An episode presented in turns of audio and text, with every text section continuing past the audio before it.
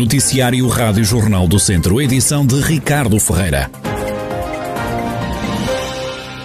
Um homem morreu esta tarde em Pascoal Viseu na sequência de um acidente de trabalho numa obra. O alerta foi dado por volta das 5 da tarde, ao que a Rádio Jornal do Centro conseguiu apurar o indivíduo na casa dos 20 anos caiu de uma plataforma e morreu. No local já estiveram as autoridades e também os bombeiros que foram chamados para levantar o corpo. As funcionárias da empresa Sinal Mais que prestam serviço de alimentação para o Hospital CUF Viseu estão em protesto.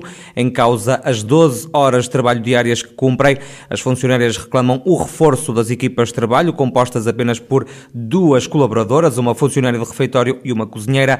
Catarina Rodrigues, funcionária do refeitório, diz que o que fazem diariamente é um esforço muito grande.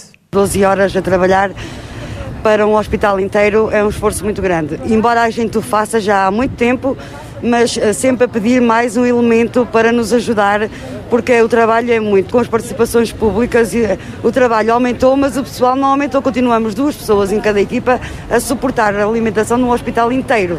O que nos é dito é nada, ninguém nos diz nada. Nós já escrevemos cartas, cartas eh, pessoais para a CUF, a direção da CUF, não nos disseram nada cartas pessoais para a Direção Nacional Mais. Ninguém nos responde sequer, nunca nos responderam. Esta funcionária diz sentir-se cansada também psicologicamente. A cozinheira Olinda Rodrigues trabalha das sete e meia da manhã às oito e meia da noite. Temos sempre só uma pessoa para fazer isso tudo, fazer essas três refeições para o refeitório, para estarem prontas ao meio-dia, todas as dietas que houverem para fazer para estarem prontas às onze, para serem pratadas. Para a que horas é que entra ao serviço? Sete e meia e sai às oito e meia da noite. Como é que se sente psicologicamente? É assim, eu, eu, eu, eu sou uma pessoa que. Hum, sou uma pessoa forte ao mesmo tempo. Hum, mas cansada, naturalmente. É, mas é, já, já, já, já sinto muito desgaste. Já estão assim há quanto tempo? Já há bastante tempo. As funcionárias concentraram-se esta tarde à frente do Hospital CUF Viseu.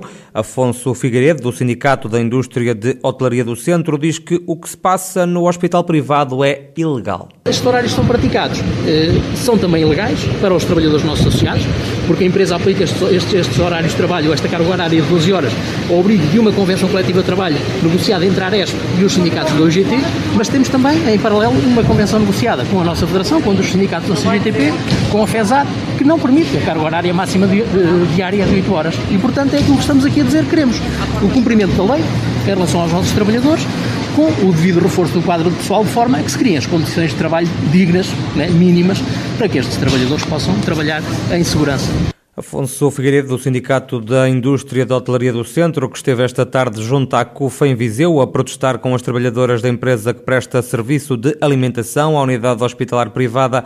A Rádio Jornal do Centro aguarda esclarecimentos da CUF Viseu. O número de casos de Covid-19 voltou a aumentar em Mangualde. No Conselho foram registados nas últimas horas mais duas situações da doença.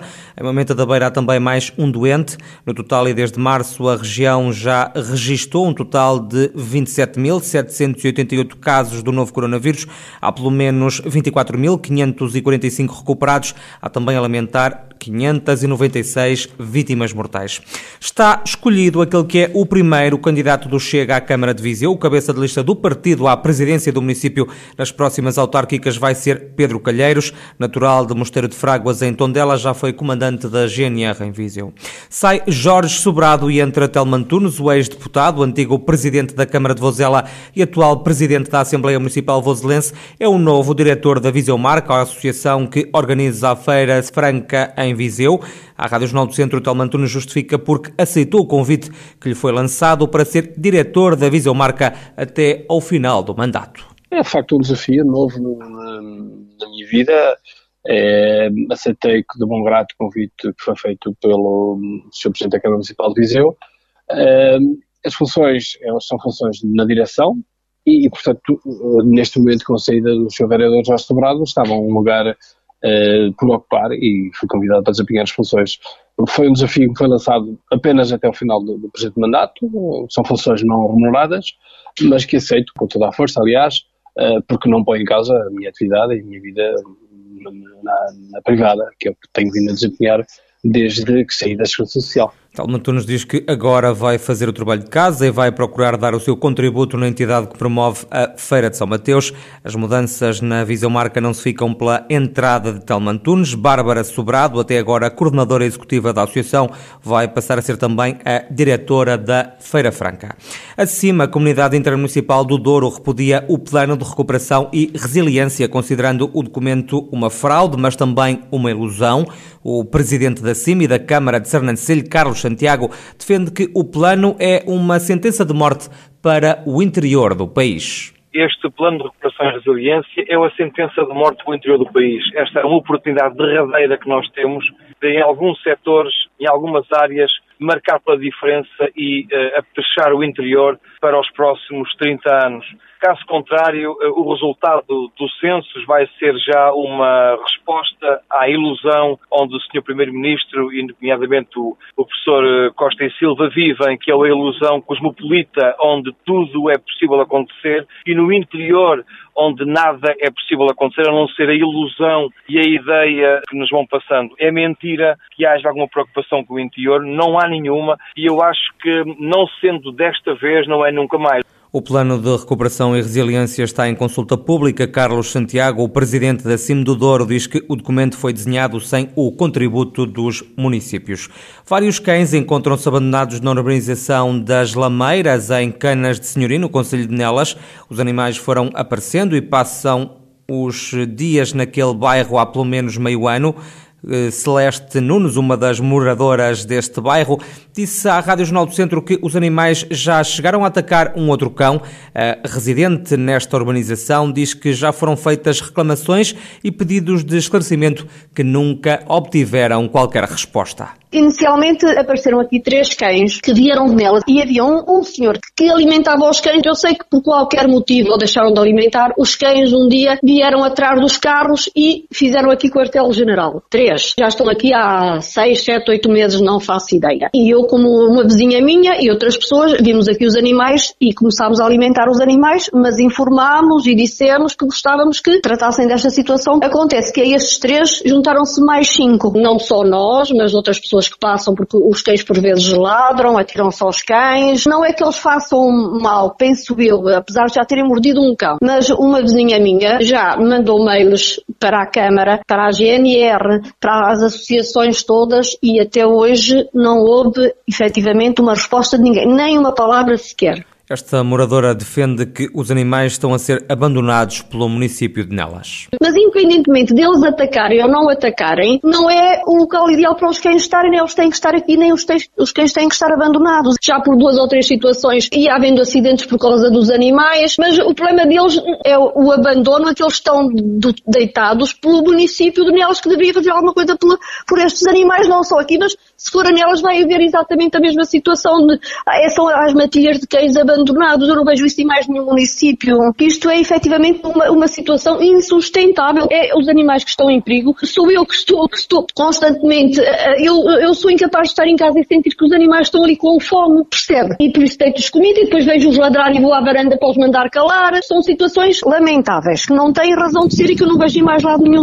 Contactado também pela Rádio Jornal do Centro, o presidente da Câmara de Nelas, Borges da Silva, diz que este é um caso falso que foi criado para atacar o Executivo Municipal. A informação que tenho é que essa senhora Celeste Nunes tem andado no último ano a alimentar animais, todos os que consegue arranjar em Cana Senhorim, os tem alimentado junto à urbanização onde vive e, portanto, ela própria tem contribuído para que eles eh, se juntem lá junto à sua urbanização, a quem ela própria alimenta com ração e, portanto, criou ali uma situação, me dizem que foi uma situação de tal maneira de, de matilha para propiciar uma queixa contra a Câmara, como está a suceder agora. Borges da Silva acrescenta que a autarquia vai proceder à recolha imediata dos cães pelo veterinário municipal. O presidente da Câmara de Nelas garante ainda que o município está atento e se preocupa com o bem-estar animal. Odete Paiva vai manter-se como diretora do Museu Nacional Grão Vasco em Viseu. O anúncio foi feito pela Direção-Geral do Património Cultural. Em declarações à Rádio Jornal do Centro, Odete Paiva mostra satisfeita por ter vencido novamente o concurso público para o cargo.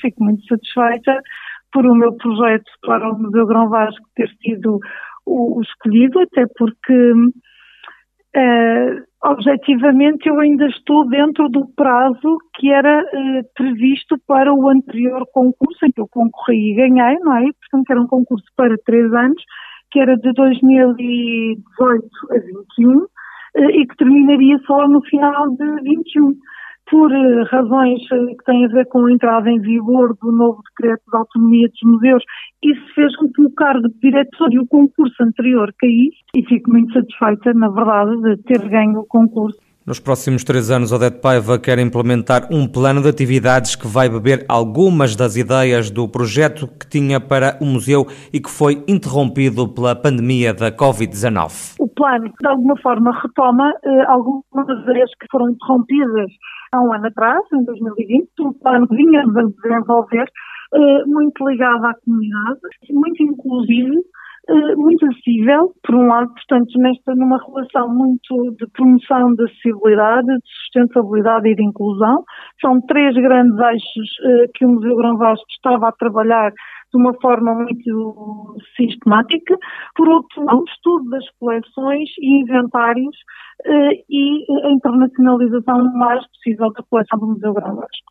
Uh, tenho ideia que nos próximos tempos, no próximo mês, teremos também uma excelente notícia para o museu, ligada às coleções e à ampliação das coleções do museu. Odete Paiva, que se vai manter nos próximos três anos como diretora do Museu Nacional Grão Vasco em Viseu. A antiga diretora deste espaço cultural, Dalila Rodrigues, foi também reconduzida pelo governo como diretora do Mosteiro dos Jerónimos e também da Torre de Belém, em Lisboa.